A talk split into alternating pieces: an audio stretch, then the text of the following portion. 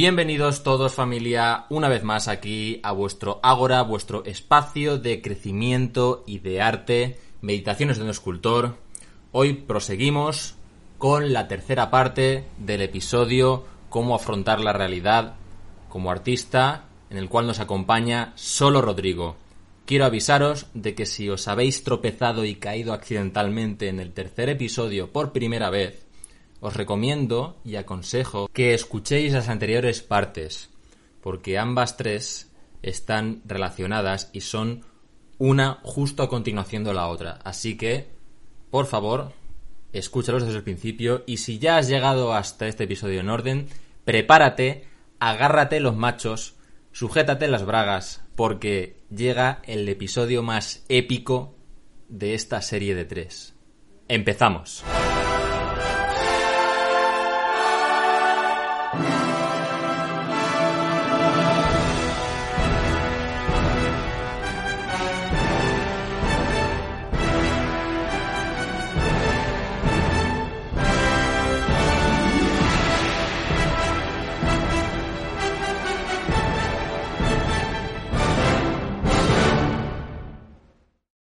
Proseguimos, proseguimos. Vale. Entonces, retomando un poco lo que estábamos diciendo, claro, que el tema es, eh, vale, hemos hablado de un montón Sí, de... vamos, vamos a poner como vamos a volver a aterrizar. Efectivamente. Si te parece, porque, sí, sí, sí. porque incluso a mí, a mí se me estaba ya empezando a ir la cabeza. Esto lo retomaremos en otra ocasión. ¿Sabes lo que te digo? Con, con calma Te- y nos meteremos ahí. Tela pero marinera, ¿sabes? El tema es el que, a ver, retomando un poco todo lo que estábamos comentando. Eh, vale, yo soy una persona que estudia Bellas Artes, de repente adquiero una serie de conocimientos en la facultad, de repente me doy cuenta que necesito adquirir otros conocimientos que ya no están en la facultad, que no tienen nada que, que- que ver con la facultad, o a lo mejor incluso soy una persona que ni siquiera entra en la facultad. Es decir, Eso te iba a decir. claro, eh, en un momento determinado... Que, que tienes los mismos problemas de- desde, desde una perspectiva, desde un punto de vista... A mí, a mí me gusta sin, sin, sin que una cosa sea mejor que otra. Me- Efectivamente. Me gusta diferenciar entre lo profesional y lo amateur. Correcto. Entonces, exacto. entonces, entonces incluso eh, yo considero que, que estudiar bellas artes y tal se supone que ya es encaminarse a lo profesional, Correcto. aunque puedes terminar siendo amateur sin ningún problema. Y, pero claro, efectivamente lo que dices tú, esa persona que sin tener ningún tipo de formación, Más Tiene- que- tiene ningún esa- tipo de título más de que título, formación, porque tiene formación, exacto. pero no tiene información, no tiene una formación reglada. claro, tiene, pero tiene esa, esa inquietud de decir, ostras, yo tengo una compulsión de, de, De saber. de, hacer plastilina, de crear arte, de, de algo artístico, y la verdad es que sin importar la edad, tú puedes decir, ostras, yo, ostras, me gustaría, o incluso, o incluso con 20 años dices, hostia, yo es que he estudiado esta otra carrera, pero me mola que te cagas el dibujo y la ilustración. Correcto. ¿Cómo, cómo me meto tal? Bueno, es, o sea, es, es complicado. Entonces, pues sí, ese matiz es muy bueno, Rodrigo. Perdona, Sí. sigue. Sí, sí, sí, sin problema. Eh, claro, entonces el- el- la, la historia es que en un momento determinado, pues, eh, o bien con formación reglada, o bien por tu cuenta, como habíamos comentado, de Mm. repente, porque hoy es que las opciones para poder aprender son Tantas, tío. tantas, Tantas. que no están contempladas por la formación reglada, con lo cual eh, pues tienes opciones de poder moverte como una culebra por donde tú quieras. Vale. Y resulta que coges y empiezas a aprender todas las habilidades que necesitas a nivel profesional, pero Técnico, a nivel técnico. técnico.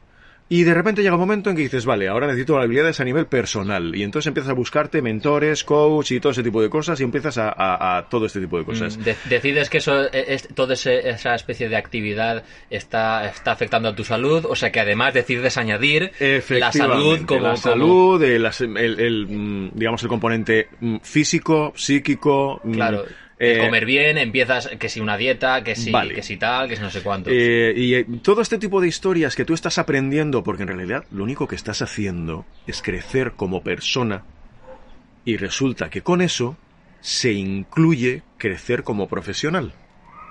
Vale, y todo esto se lo explicas a tus padres que tienen una mentalidad de hace 30 años. Claro, claro, o a tus padres e incluso... O a, a- a- a o- la sociedad, y- es decir, a la sociedad en general que, que tiene, que tiene como figura que se personifica en amistades y o sea, en familia y amistades. familia y amistades. Sin más. Se hace Navidad Y, y además es una broma que muchas veces en clase gasto al estilo de, vale, viene Navidad y de repente alguien te pregunta, ¿y tú qué haces? Bellas Artes. ¡Ay, qué bonito! Lo primero que te dicen. Claro. Siguiente cosa que te dicen. ¿Y qué hacéis? Y entonces tú le dices, pues mira, hago pintura, hago dibujo, hago no sé qué. Ah, siempre hay alguien que dice, a mí eso también me hubiese gustado hacerlo. Lo siguiente que te dicen a esto es, ¿y luego qué salidas tiene? Hostia, las salidas, tío. Claro, Mira, la salida, mira, vas a la carretera. efectivamente, y, y en, mira. la, en la salida, la carretera, exacto. Eh, e- esas preguntas es que no fallan nunca. Pero es que esas preguntas mm, ocurren en Navidad con la familia, ocurre con los colegas, ocurre con un montón de gente que conozcas. Claro. La sociedad en estos momentos, la imagen que tiene del que artista. tiene del artista es el artista romántico del siglo XIX. el de la bohème francesa, Sí, alcohólico perdido. el, eh, el pintor impresionista que cogía y se dedicaba a coger su caballete y se iba al monte y pintaba y lo hacía de un modo eh, pasional ahí. oh, completamente Sí, sí, y sí. vivía una guardilla y todo ese tipo de cosas pues, claro. o mm, del artista mm, de los años 70 eh, Hostias. que este ¿Qué años, tío? estaba rayadísimo perdido y, y- y bueno, mm, vamos, a, vamos a decir que si hubiese pasado un test de alcoholemia hoy día o De de, drogas. o de sustancias, no lo hubiese pasado. Exacto. Por ser delicados. Eh, claro, la imagen que tiene de la sociedad Bueno, y, y- eso y es- nosotros es- mismos es- por contagio, Claro, eso con suerte eh, referido a lo que es el tema de lo mejor ilustración y pintura, porque en escultura, que es la parte que me toca, es que ya dices escultura y, y la imagen es el David de Miguel Ángel y, el, y uno picando piedra, tío. Sí. Es que me flipa. eh, la gente piensa en la vida de Miguel Ángel o el que es un poco más espabilado en que te vas a dedicar a hacer lápidas. Tal cual, tío. Entonces dices, vamos a ver, tío, eh, a ver, esto es un poco más amplio, pero Claro. a ver cómo lo explicas. Claro. Eh, pero es que es lo que comentábamos, es que la imagen... A ver, el siglo XIX nos ha hecho mucho daño. A, Oh. a- a muchos niveles, ¿vale? Los poetas del siglo XIX le hicieron mucho daño al amor con el romanticismo este extraño de y vivieron felices cuando se casaron. La han cagado, tío. Pues exactamente igual que a ese nivel, eh, existe el, el nivel romántico del artista que se dedica a hacer arte durante un montón de tiempo, que se dedica a vivir de su arte, pero al mismo tiempo vive en una guardilla. Perdona, perdona, y a malvivir, man- a- a efectivamente, malvivir. a malvivir, que además lo mantiene algún familiar. La casera. O algo por el estilo. Yo qué sé, sí. O incluso el artista que lo que tiene es eh, Lo de vender cuadros por la calle y estas movidas, Sí. ¿no? que este ya ni siquiera malvive, este sobrevive. Tal cual. Y luego hay otro tipo de artista que este viene de familia bien y que lo que se dedica es a pintar y demás y entonces tiene Es cosas el, arist- el el aristócrata que llamo yo. sí, el aristócrata del arte. vale. Y es que están es, esos cánones, no, pero perdón, esos eh, ¿Perfiles? Perfiles, vamos a decirlo así. Están tan metidos en el colectivo, En el imaginario colectivo. sí, que llega un momento en que nosotros mismos artistas Lo, lo, lo asumimos y lo, y lo asimilamos como real, como lo que somos. como lo que somos, como lo que deberíamos ser. Y no es cierto. No, a ver, Para perdona. nada. Uno se fija en lo que es el arte y cuando uno piensa, por ejemplo, en Miguel Ángel, perdona, Miguel Ángel era un currante normal y corriente. Eso sí, excepcionalmente habilidoso. ¿Cómo, cómo era? Sí, sí, sí. Es decir, Miguel Ángel, de repente, eh, hubo un señor que se puso a esculpir en un cacho piedra, se lo dejó un poco mm, medio mascado ya y, y el, eh, el Papa le dijo, mira, que tengo un cacho piedra, termínamelo. Y de ahí salió eh, el David. Claro, muy, muy. Claro. Fue un Re- encargo. Muy resumido así, perfecto. Fue un encargo, Un encargo. Un, era un fue el primer freelance. efectivamente. y recogiendo un poco esto, Hostia. cogió el, El primer autónomo. el, el Papa, ya que estaba, aprovechando el tema, le dijo, oye, ¿ves ese techo de ahí que tenemos tan chulo? Mm, Tápamelo. Decóramelo un poco. Exacto. Y así, como quien no quiere la cosa, hizo la capilla Sistina. Exacto. Bueno, escúchame, él y su equipo. Efectivamente. No fue él solo pintando. Efectivamente. Si hubiese sido él solo, todavía estaría pintando. Efectivamente. ¿Qué ocurre? Joder, eran encargos. Los artistas durante toda la historia, Y, y perdona que te corte, eh, o al menos gran parte de ella, algo que algo que, que- que- que has dicho muchas veces como, como profesor y es que en su día el concepto de arte no existía. Ellos eran maestros. efectivamente. El concepto de arte como lo entendemos hoy, cuidado, no existía. Eran grandísimos maestros Velázquez, toda esta gente. que hacían unas obras que sí, se entendía que era arte, pero no como entendemos hoy que es el arte. Entonces, ¿qué ocurre? Esta gente eh, lo que hacía era encargos. Venía el rey de turno y le decía a Velázquez, oye, un, bust- una pinturita de esto, ¿qué te parece? es que resulta que hemos ganado una batalla, hazme aquí un cuadro. Y tienes la rendición de Breda. Claro. Venía otro señor que tenía pasta y le decía, oye, que quiero aquí... eh, Una foto para con mi mujer y conmigo, con un perrito y con el perrete también. Eh, efectivamente, y tienes El a matrimonio este Gandolfini. Aldolfini, por ejemplo. Eh, es decir, las obras de arte eran encargos. Y que resulta que 500 años después, con la pátina del tiempo, los consideramos arte. Entonces, era igual que coger Era un, irse era a un curro, era un trabajo, tío. Era igual que cuando hoy te casas y llamas al fotógrafo para que te haga el álbum. De hecho, de hecho da, Da- Da- Da Vinci, porque lo vi en un documental y tal, em, en un documental y tal, madre mía, qué, qué palabra. Bueno, eh, digamos que fue en su día, a- bueno, había el tema del gremio de artistas, el tema de escuela, era aquello era una barbaridad, o sea, eh, había como un maestro y era como, ¿cómo decirlo? Los que hacían las catedrales y todo este tipo de cosas, o sea, había ahí un equipo de personas, era un curro, tío, era un currazo. ¿Sabes? Y no era ese rollo de, "Ah, es que la emoción de la obra Los del gremios arte, ¿sabes?". en aquel momento eran gremios de trabajadores, trabajadores, cuidado, eh, que defendían a sus trabajadores en caso de conflicto. Era una especie de comisiones obreras, por decir algo, Hmm. eh, pero realmente lo que hacían era eso. Y eran currantes. Eran currantes, tío, tal y cual. un tío que hacía una catedral, Y escúchame, a, a- a Leo- Leonardo, el tema, el tema este de las máquinas de guerra, todas estas Correcto. movidas. O sea, eso, vale, es arte ahora, pero en su día era un pedazo de curro, era un ingeniero. tal cual. Es decir, era un tío que juntaba la ingeniería con que sabía dibujar. De hecho, Leonardo en, en muchísimas ocasiones decía que no se podía entender una ciencia si no eras capaz de dibujarla. Es decir, tú las palancas las entendías cuando eras capaz de dibujarlas. Claro. Tú la anatomía la, La- entendías la- la- cuando, la enten- cuando, cuando- cuando la dibujabas. Cuando la experimentas procesándola a través de, Del de- dibujo. de un arte plástico. Efectivamente, la geometría a través del dibujo. Eh, todo lo entendía a través de el dibujo, el arte. Pero igualmente, es Claro, decir, es que ni siquiera arte era una palabra que se, se nombraría. Lo estamos diciendo nosotros ahora.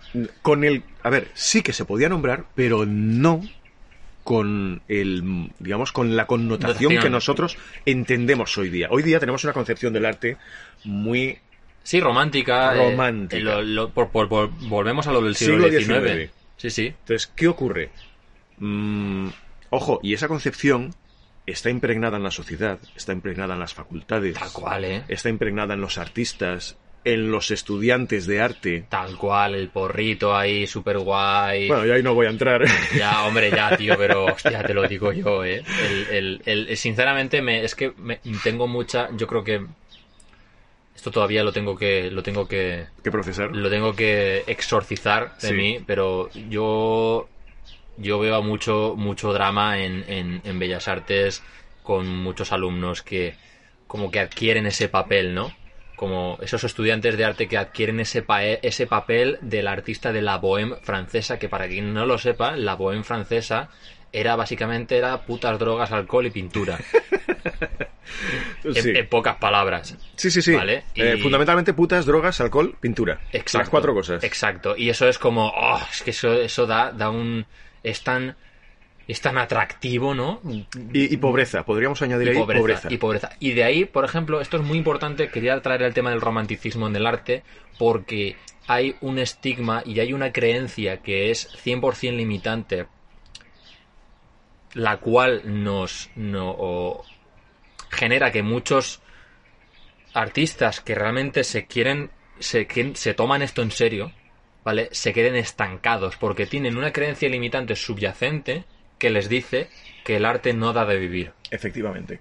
y que el arte es de muertos de hambre. Sí. Y que, y que el arte tiene muy poca salida y que no se puede vivir de esto y que es un amor al arte y que Cuando es es esa mierda contrario. romántica. Y entonces, curiosamente, es como una especie de, de, de- de- barrera de cristal, ¿no?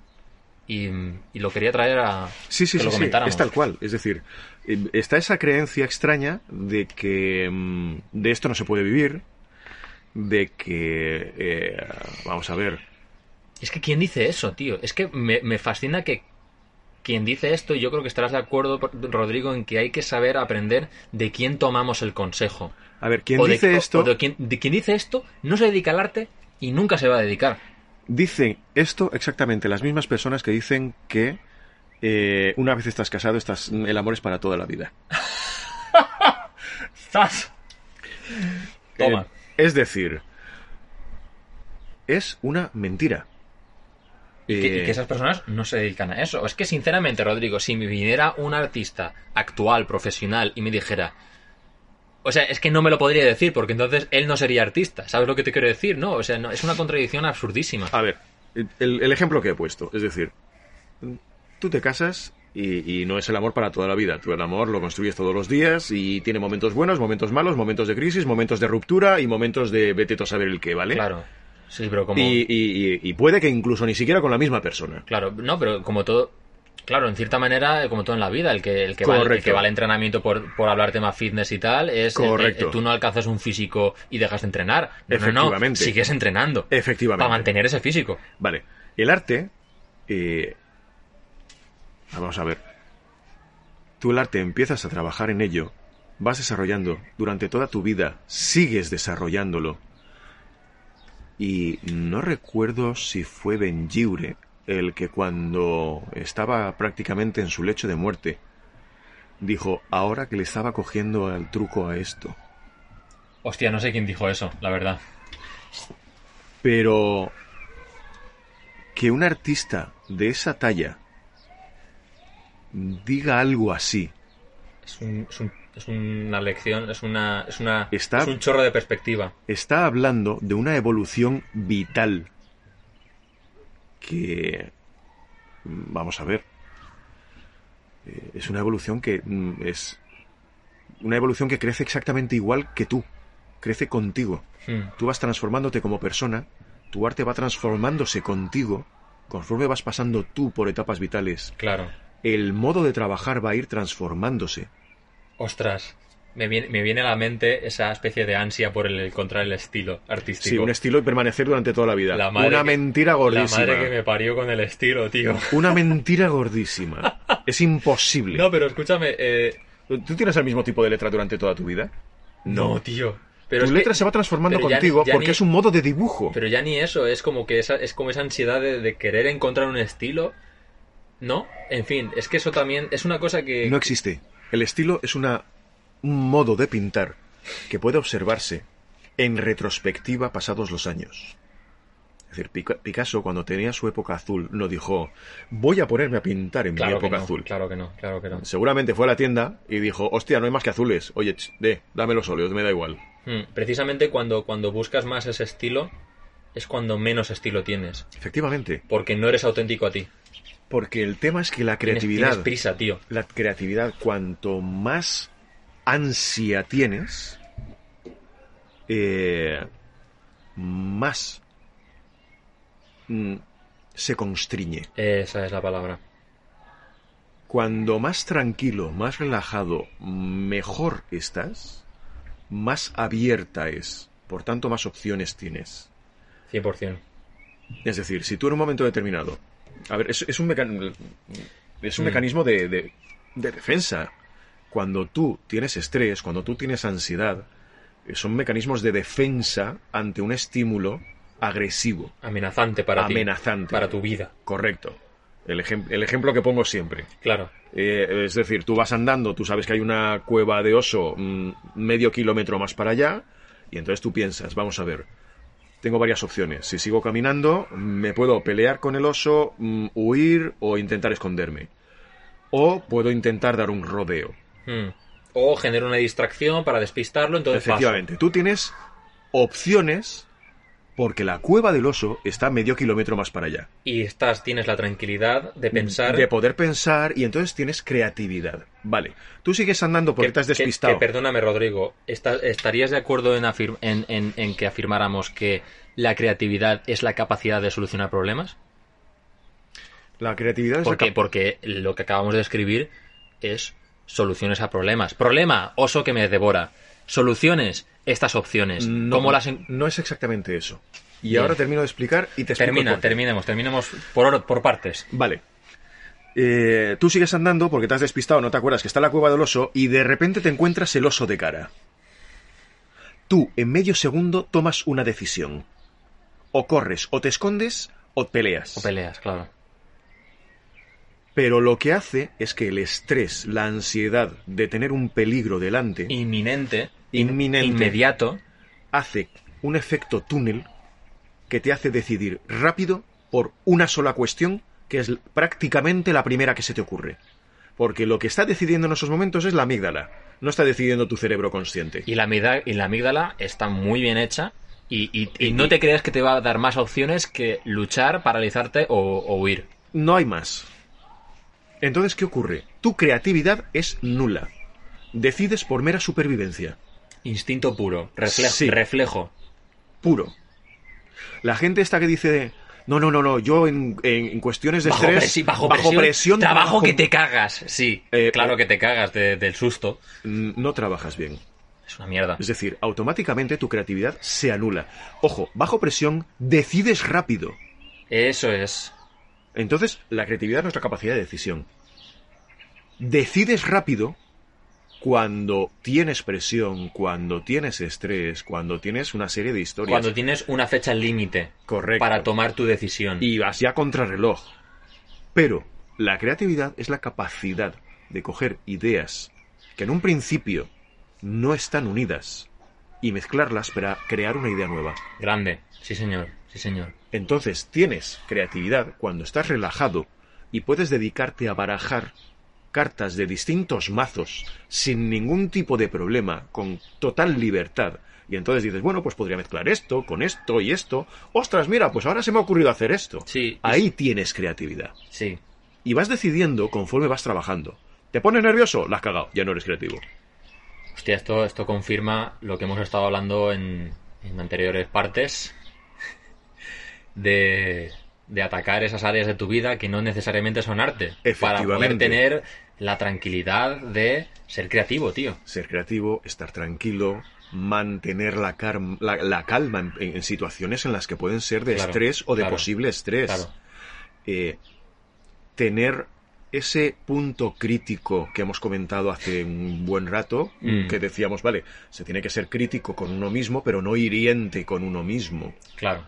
Claro, se tiene que ser crítico con uno mismo, pero no hiriente. Vale, entonces eso significa que tengo que saber lo que, es, lo que me hiere, tengo que saber cómo funcionar, tengo que saber qué hacer, eh, tengo que conocerme hasta qué punto puedo ser crítico sin herirme.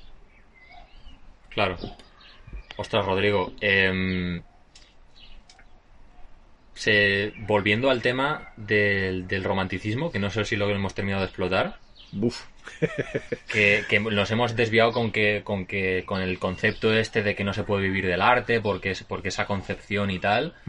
Em, ¿Crees que podríamos Se puede vivir del arte, se puede vivir sin ningún tipo de problema, siempre y cuando eh, cambies ese modo de enfocar el arte, de pensar, de pensar o de enfocar el arte? de enfocar el arte. Bien. Porque tú puedes seguir Que para- pensando que- que, el arte tiene un punto romántico. Es que el arte tiene un punto Claro, romántico. y puedes, y puedes, y, y tu, y tu temática artística puede, Puede ser, ser sin ningún tipo puede de ser el romanticismo. Efectivamente, no, no está reñido, pero No, lo que tienes nada. que darte cuenta es que tu presente, la sociedad de hoy día, el artista, eh, exactamente igual que, mira, por ejemplo, te voy a poner un, un- vamos a extrapolar dos personajes, Venga, eh, Spielberg y Mozart. Spielberg y Mozart. Esto es creatividad, ¿eh? Juntar dos cosas que aparentemente no tienen No nada, tiene que, nada ver que ver. y sacar una cosa nueva. Vale. En la época de Mozart, el modo de contar una historia Era con ópera. era con ópera. Ahí unían música y teatro, que era lo que había. Claro. Spielberg eh, unió lo que en esos momentos había y tenía la capacidad para poder hacer, por ejemplo, un musical. Y entonces mezclaba música y cine. Si Spielberg hubiese nacido en el Renacimiento o hubiese nacido en la época de Mozart, Mm. hubiese hecho ópera. Y si Mozart hubiese nacido en el presente, haría cine. Tal cual. ¿Qué, ser- qué serías tú si hubieras nacido en, en la época de Mozart o del Renacimiento? Un desgraciado, porque me encanta vivir. Estoy encantado en vivir en la época que vivo. ¿Qué cojones, tío? Hostia. Eh, yo estoy muy feliz en la época que vivo. ¿Qué quieres que te 100%. diga? No, yo- Mi yo- presente yo- es muy bueno. Yo también, pero me, me ha hecho, me ha hecho mucha gracia eso de decir, si fulanito viviera en tal, sería esto, ¿no? Claro, es que lo que hay que ser consciente es del presente que vivimos, de la época que vivimos, y adaptar las habilidades creativas que tenemos a esa época. Entonces, empeñarme en seguir pintando como en el siglo XIX, Pero porque eso es lo que tú has heredado, ¿vale? Pero es que tu presente ya no es tu herencia. efectivamente. Tu presente Exacto, es distinto. tú, eh, el pasado, el pasado no es, no es señal de lo que va a ocurrir en el futuro. Aunque Ni del propio por- presente. por mucho, es que me hace gracia que dicen mucho que en parte hay cierta verdad, ¿vale? Y Mm. es que eh, revisando la historia se puede, se puede averiguar o se puede descifrar el, el futuro. No Mm. repasando el pasado podemos averiguar eh, el presente o el, Sí, o el hay futuro. pautas. Pero dentro, dentro de eso que es cierto, en cierta manera, eh, de las pautas, el pasado ya llevado a un nivel más personal, el pasado de uno, Sí. ya ni siquiera en la historia, incluso en la historia, el, el pasado de uno personal no significa el futuro.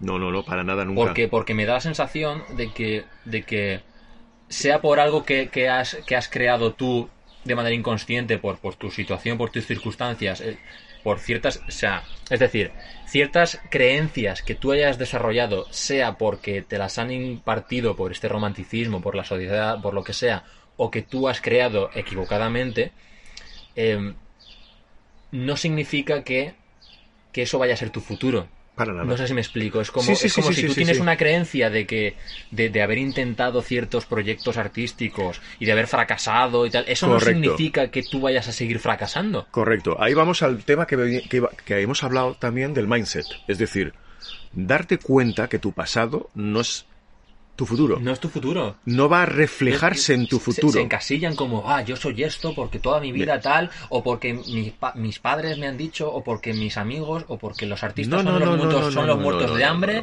Entonces, como mi abuelo, como mi tío, o como fulanito se dedicó a hacer esto durante estos años, pues entonces ese es mi destino y nunca seré exitoso, ¿no? No existe el destino. El destino te lo haces tú cada vez que tomas una decisión. Y si tú decides repetir tu pasado, tu destino será exactamente igual que tu pasado. Pero, Pero si es, tan por una es tan difícil despegarse del pasado, Rodrigo. Mm, Y, y- y- y- Lo y que ya es- sé que esto es en podcast que no se me está viendo la cara, pero lo estoy parodiando mucho. Es, es tan difícil, madre mía. Es, es una. Es una. ah, es tan suculento recrearse en el pasado, ¿no? No sé. Hasta que te das cuenta que tu pasado solamente está en tu mente. Solo existe en tu mente. Exactamente igual que tu futuro. Solo existe en tu mente. Boom.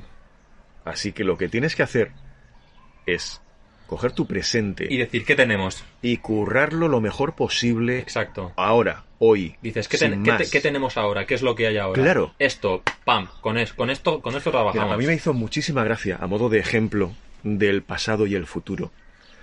Me hizo muchísimo ejemplo un estudio sesudo hecho por científicos, creo que fue a, a, a comienzos del siglo XX, no, comienzos del siglo, finales del, del 19, comienzos del 20.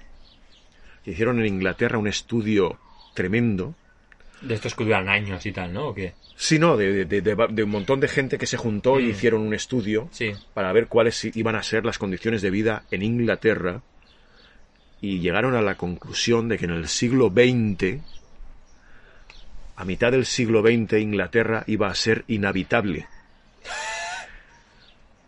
por la cantidad de mierda de caballo que iba a haber.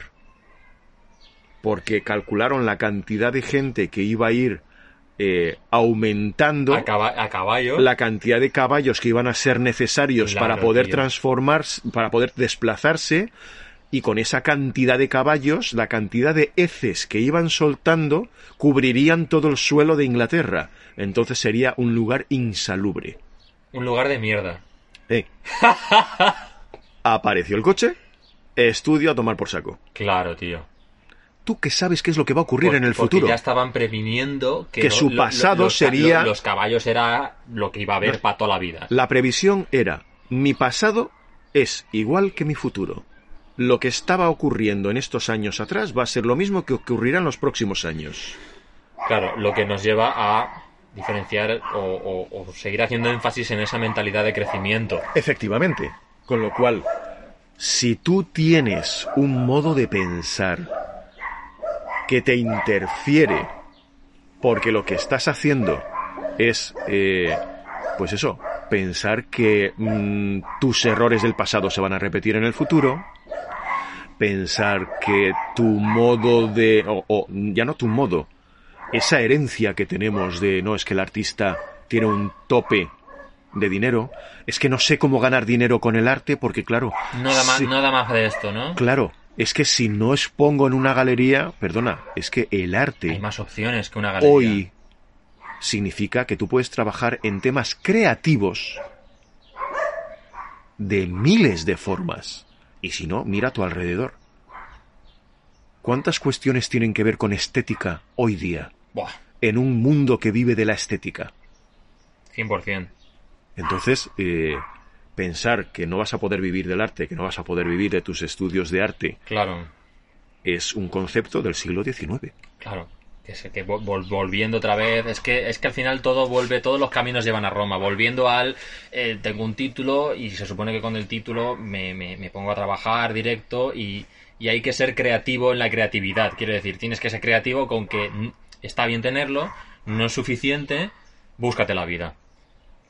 Hablándolo, hablándolo de una manera un poco, Tienes que, un poco más dura es búscate la vida. tienes que cultivar todas tus habilidades. Mm, De manera holística casi. sí, completamente. A nivel profesional, a nivel personal, a todos los niveles. Pero es que esto al final no pasa de ser una norma de vida. Hmm. Es que trabajes en lo que trabajes, hagas lo que hagas. Es- el, juego, el juego va de personas al final. Efectivamente, si tú no eres una persona lo más completa posible, ¿qué es lo que vas a hacer en tu vida? Claro, tío.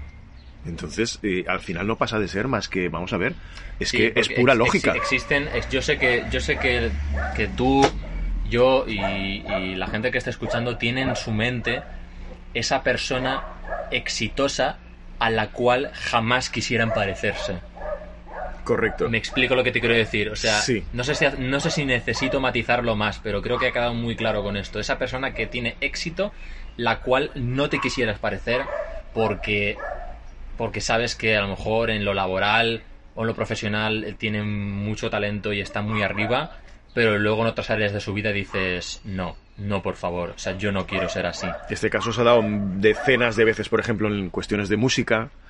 Músicos que tienen un éxito brutal, ganan millones a, a- a- a capazos Hmm. y a nivel personal terminan suicidándose, jóvenes incluso, porque no aguantan la vida que llevan. Por ejemplo, Tal cual. o artistas, que todos tenemos alguna referencia, que mm, estaban muy, mal mal, de la olla, tío. muy mal, a nivel psicológico y a niveles varios. Claro. Eh, Lo cual, lo cual sin querer también favorece, por desgracia, porque cuando un artista está bien de la cabeza, no salen las noticias. Claro, Pero cuando de repente Kurt Cobain se ha suicidado, Michael Jackson tenía no sé, no sé qué traumas, eh, Van Gogh se cortó la oreja porque tenía esquizofrenia y te quedas, hostia, esto es ser un artista entonces, ¿no? Pero Claro. na- nadie habla de, de aquel que es una persona de bien, ¿sabes? Normal y corriente ¿sabes? que llega, hace, trabaja, vuelve a su casa, tiene sus parejas, hijos, familiares. Picasso, Picasso, madre mía, la mujer la trataba, era un machista, tal, no sé qué, no sé cuánto, es como, eso es una, ¿sabes? Es como, tío, o sea, ¿por Sí. qué no ponemos ejemplos de, de gente normal, tío? ¿Sabes? No sé. Eh, al final. Sí, que también habría que ver qué es lo que es normal, pero eh, bueno, de- sí, define normal. define normal. En cualquier caso, lo que sí que es cierto es que tanto para el arte, o especialmente para el arte, porque hay que tener en cuenta una cuestión. Cuando tú trabajas en temas de arte, estás trabajando con emociones. Sin darte cuenta. Hmm, Propias y ajenas. claro, Cuando tú pintas, dibujas, eh, por poner un ejemplo, modelas, lo que sea. sí, tú trabajas con tus emociones. Y cuando alguien ve tu obra, se emociona, O no, ¿o no? o no. Con lo cual, trabajas con las emociones o la ausencia de ellas depende de lo que estés buscando. Claro, o de lo que y- consigas, y o, y también- o de la también- sensibilidad de la también persona. de la manera, en la manera de, de- de- también depende de quien lo mire, porque igual, igual que en ese sentido, es como las personas, o sea, hay personas que se llevan bien entre ellas y que conectan Correcto. entre sí, lo mismo que hay obras que conectan con cierto tipo de Correcto. personas. Pongamos el caso de la publicidad. Por Hay ejemplo. publicidad que va dirigida a determinado tipo de público y que va a vibrar y sintonizar automáticamente con eso, pero no entra dentro de otros nichos. Mm, determinado tipo de ropa, por ejemplo, eh, determinado tipo de automóviles, determinado tipo de transportes. Eh, tú ves publicidad de bicicletas y te puede entrar mucho más que a otra persona que lo que quiere es una moto que haga mucho ruido. Claro. Por decir algo así muy simple, ¿de acuerdo? Estás jugando con emociones. Pero es que tú cuando lo estás haciendo también estás jugando con emociones. Un ejemplo muy sencillo es cuando tú dibujas una cara con una expresión, la dibujas mucho mejor si tú pones esa cara con esa expresión. Sí. Tú estás dibujando una cara de un tío asustado y tú no puedes evitar el poner la cara de susto. Claro. Una cara de un tío súper divertido y sin darte cuenta sonríes. Claro, es que el cerebro, tío, funciona como funciona y... Y funcionas con emociones. Entonces llega un momento en que de lo que estamos hablando es que tú, como artista, como persona, vas a tener, especialmente como artista, Hmm. vas a tener que blindarte como persona para poder desarrollar bien tu trabajo. Eso- esa palabra me gusta mucho, blindarte como, como, como ser muy respetuoso con, con contigo, Contigo. con- contigo mismo y poner, y poner ciertas barreras cuando haya que ponerlas. Claro. Tanto para trabajar con clientes, que esto es, mm, vamos, Esto esto, es esto un- daría ya para no sé ni Esto cuánto. es la hostia, sinceramente. eh, porque mm, te vas a sentir agredido en más de una ocasión por ellos. No físicamente, pero sí verbalmente. Te van a tratar en ocasiones, y más en España, en otros países no. Pero en España eh, a los artistas nos siguen tratando un poco como... Sí, tío, me da un poco de rabia pensar que, que España todavía está un poquito... Sí, sigue siendo No, un poco no, país de pandereta. No quiero, no quiero que esto. A veces, a veces pienso, tío, ¿será esto una creencia limitante que, que es como una profecía que se cumple a sí misma, ¿no? De decir, ah, los españoles somos así, y, y aunque no lo seamos, como que terminamos siéndolo porque lo creemos. Pero es que hay cierta verdad, tío. Es que solo, solo ver- Existe, Pero que, en existe. fin, en fin, esto, esto ya será- Esto ya sería para Es que, tío, dos más. de, de verdad, yo creo que, que, que sí, o sea, es, es otro tema, es otro tema. Y, Sí. mol- y molaría tratarlo, molaría tratar el ser artista en un país o en otro y, y el tema de tratar con clientes. Sí. Es, otro, es otra historia, totalmente diferente. En cualquier caso, sí que es cierto que a la hora de estudiar hay que elegir muy bien, no darse prisa en ponerse a estudiar directamente, Hmm. elegir muy bien realmente cómo quieres estudiar, qué quieres estudiar, si quieres entrar en la universidad, si quieres probar otro tipo de historias. Mm. Sí que es cierto que para trabajar en arte tienes que desarrollar las habilidades que puedas aprender a nivel profesional, pero además tienes que desarrollar unas habilidades enormes a nivel personal Claro. Y si no consigues que todo eso esté bien Compacto. compacto, no funcionarás bien. Em, Rodrigo, si quieres, me parece que me parece que la, la- la- la charla del podcast está se está encaminando por sí sola, lo cual me parece precioso porque significa que hemos tenido una, una charla y conversación fluida, Nos lo hemos pasado bien. fluida, honesta y, y con, y con cierta dirección.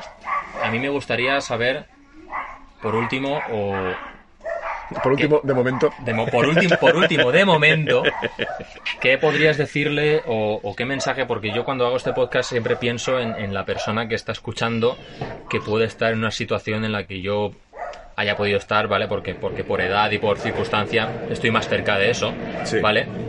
Que haya podido estar donde estaba yo a lo mejor hace tres años o cuatro años, lo que haga falta, en cuanto a esa misión de me quiero dedicar al arte, eh, pero pues puede tener esa cierta... O sea, ¿qué le dirías a esas personas que, que están como, como emergiendo del cascarón, como empezando, a, como empezando a luchar, ¿sabes? Como que están empezando a salir, como que han tomado un poco la píldora roja, han visto un poco el panorama, están en esa especie de tierra de nadie. Me explico lo que te quiero decir. Lo que, Sí. lo que sería desde, desde ya al principio de los tiempos de lo que hemos hablado tú y yo, sí. esa transición entre, entre, entre terminar la vida eh, académica real o simplemente entrar en ella, Sí. entrar, en, entrar, en, entrar en la vida real aún sin haber pasado por... Sí. Me explico, ¿no? Sí. En cuanto, sobre todo, perdona Rodrigo, antes de que contestes, sobre todo ya no en cuanto a logísticas de portfolios, de dibujar y tal, sino más a un nivel de, vamos a decirlo claro, de aliviar, de aliviar sufrimientos. Sí. A ver. Y perdón y no te interrumpo Sí, sí, más, sí, sí, no sí, te interrumpo antes, siendo el dolor y el sufrimiento parte del crecimiento, Correcto. pienso que se pueden aliviar muchísimas tensiones innecesarias Correcto. y se puede y se puede dar una tranquilidad y una guía dentro de ese caos Sí. que es inevitable. Sí. Entonces, dicho esto, por favor, ya puedes contestar. Vale. Eh, en realidad es fácil, porque hay un hilo que lo imbrica todo, que lo, que lo une todo. Esto es como el, el hilo rojo este que dicen que une a las personas y todo ese tipo de cosas. eso, eso te lo- es verdad, ¿te lo crees? ¿Cómo está eso? ¿Lo del hilo rojo? Sí.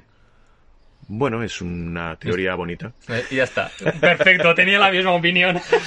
Eh, el caso es que cuando uno va a entrar en la, o mejor dicho, cuando uno deja el instituto y decide si va a entrar en la facultad, si no va a entrar en la facultad, si va a dedicarse a estudiar en una universidad o si... Pero ni, mm, si- ni siquiera eso, es decir, de... de- Ahí voy, ahí voy. Vale, perdona. Eh, se, se decide si a lo mejor decide no entrar en la facultad, sino decide eh, eh, dedicarse un tiempo primero Mm. para decidir en qué Mm. facultad o cómo quiere aprender. Sí. A lo mejor decide no aprender en una universidad, sino buscarse otro tipo de formas de enseñanza, que es lo que hablamos al principio. Mm. Vale. Cuando uno está en ese proceso, está aprendiendo, antes de entrar, antes de decidir dónde quiere ir, está plagado de dudas y por tanto sufre. Porque Por- no sabe hacia dónde tirar. Y esa inquietud, los... La eh, incertidumbre. la incertidumbre, eh, el, el kanji, eh, el, el símbolo japonés de escritura, que significa, eh, sí, el, el simbolito japonés, la, la- la palabra japonesa, Sí. el kanji, eh, que significa eh, crisis. ¿El, el kaijin o el, o Ka- el- kanji. el kaizen? No, no, no, no, no, el, dibujo, Ah, vale, la, palabra dibujada, Kanji, ¿vale? sí, Kanji, sí. Crisis. que significa crisis, es mezcla de otros dos, Que es... que son amenaza, oportunidad. Claro. Es decir, los japoneses interpretan que cuando tienes la mezcla de una amenaza, pero al mismo tiempo de una oportunidad, Eso es una crisis. es una crisis. Hostias. ¿Qué es esto? Es decir, tú has terminado el instituto, tienes la oportunidad de poder seguir estudiando, pero al mismo tiempo la amenaza de no saber qué coño estudiar. Entonces tienes una crisis, tienes dudas, tienes sufrimiento. Cuando tú estás en la carrera o estás estudiando ya, No hay su... hay sufrimiento, Hay sufrimiento. porque realmente no sabes ¿Dónde te va a llevar este Mm, proceso? Que puñetas, ostras, este profesor no termina de gustarme, no sé si estoy aprendiendo lo suficiente, no sé para dónde tirar, Y- y- todavía y- no lo tengo y ya- claro. Ya, la, la- la mera sensación de saber que no sabes. Efectivamente, de conforme vas aprendiendo cada vez más, te das cuenta, es decir, cuando no sé, no sé lo que no sé. Y cuando sé, sé lo que no sé. Cuando no es decir, eh, explico esto. Hostia. Cuando no sé, no soy consciente de todo lo que no sé todavía. Claro.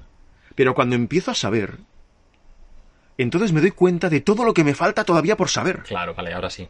¿Me explico? Vale, ahora sí. Gracias. Vale. aliviar, por, por aliviar ese sufrimiento por el trabalenguas. Entonces, eh, claro, conforme vas aprendiendo, te vas dando cuenta que el horizonte es amplísimo, madre mía, cuánto me falta por aprender.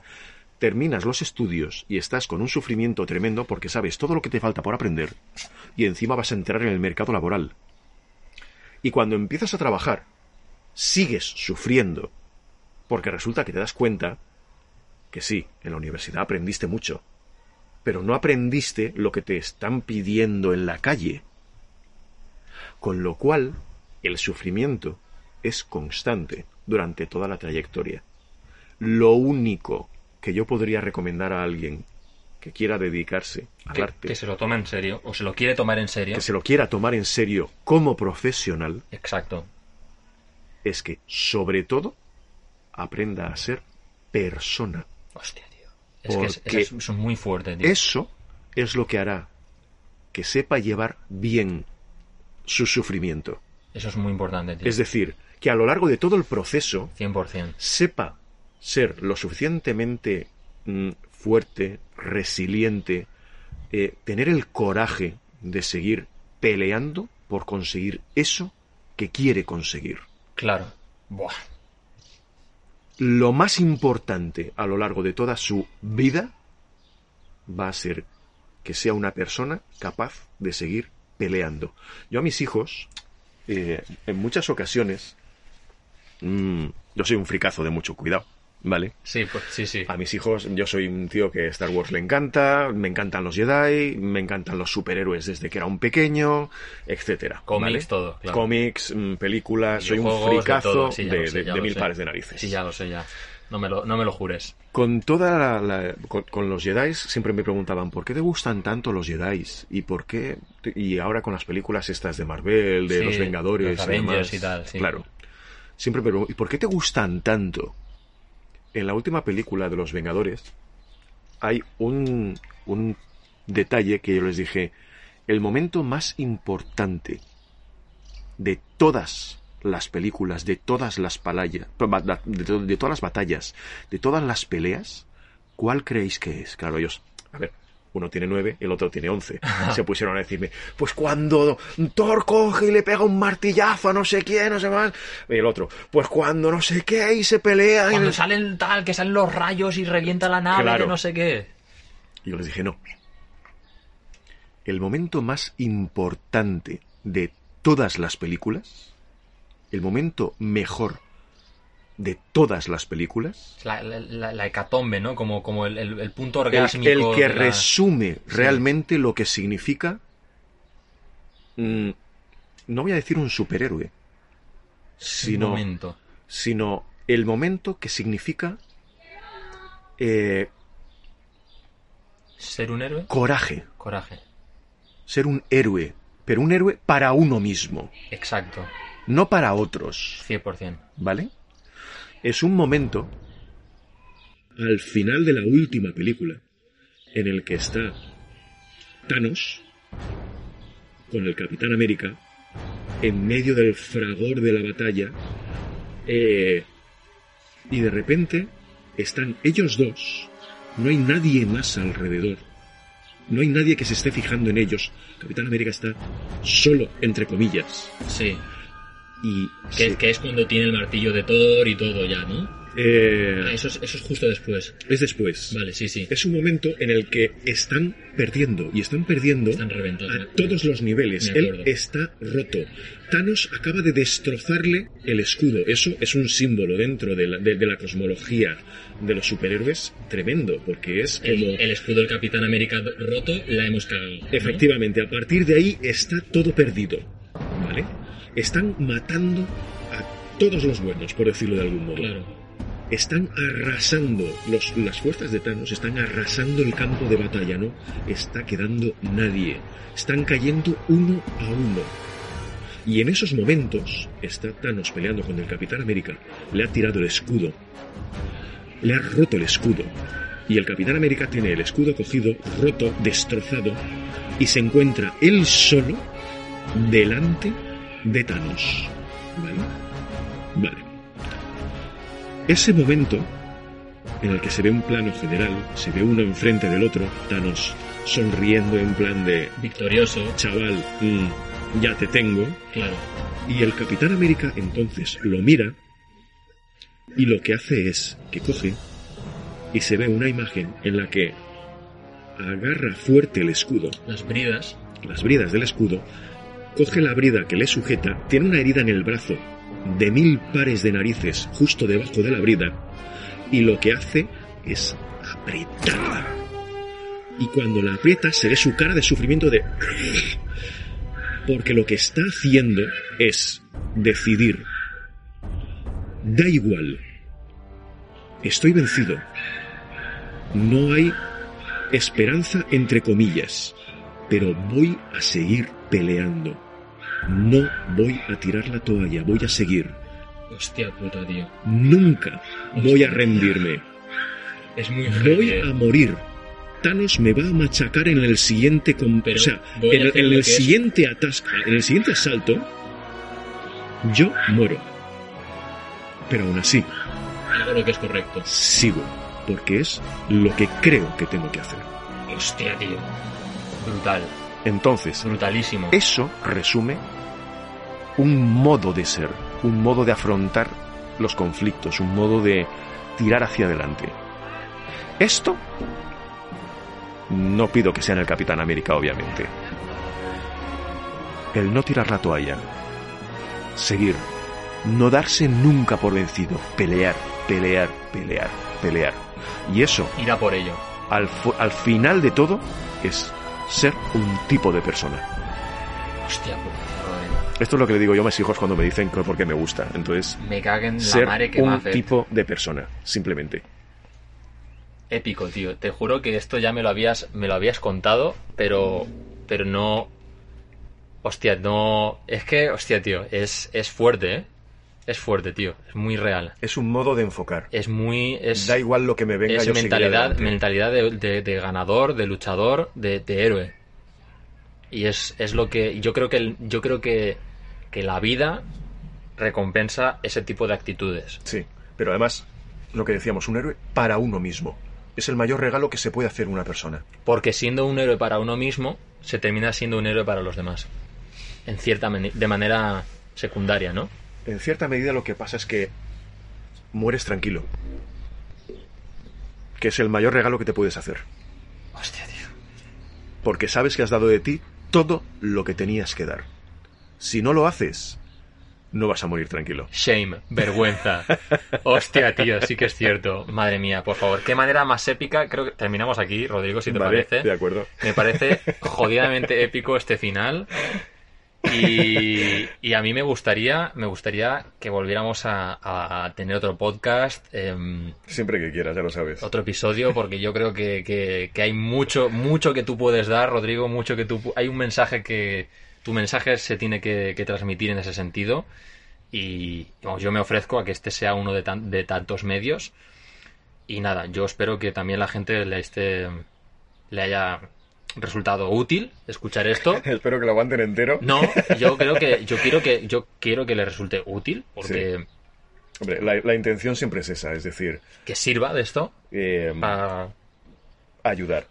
Yo soy docente precisamente por eso, porque lo que a mí me gusta es que la gente entre y cuando salga sepa afrontar mejor todo lo que tenga delante. 100%.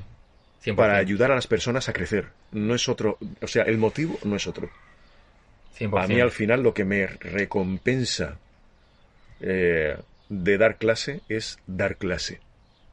No es la institución que hay alrededor, Sí, no siempre- es el hecho, dinero siempre- que pueda ganar, que es una siempre- porquería al siempre- final. Yo siempre digo que, que- que Rodrigo es un infiltrado. en la universidad es un infiltrado y que el día menos pensado es... eh, lo van a pillar o algo. Yo creo que un día lo van a pillar y lo van a ejecutar por, por, por traidor o algo. No se sabe exactamente Por cómo. ideas pero, subversivas o vaya usted a eh, saber. no se sabe por qué. Tiene, tiene así, no sé, es, es maravilloso. En fin. Y me alegro un montón de que hayas venido y de que estés participe o que estés pro- pro- propenso a participar en... Que se han quedado muchas cosas en el tintero y yo, yo, yo creo que a, la- a ciertas personas que yo sé que están escuchando este podcast les va a flipar, se les va a hacer el culo Pepsi Cola, como me gusta a mí decir, y van a decir, por favor, quiero más, quiero más de esto, y, y traeremos más y daremos más. Así Sí, que con todo, Por favor, con todo, eh, muchas gracias. a ti, Nos, des- siempre. nos despedimos y hasta la próxima. Gracias a ti. Vengadores. A pelearlo, que eso es lo que hay.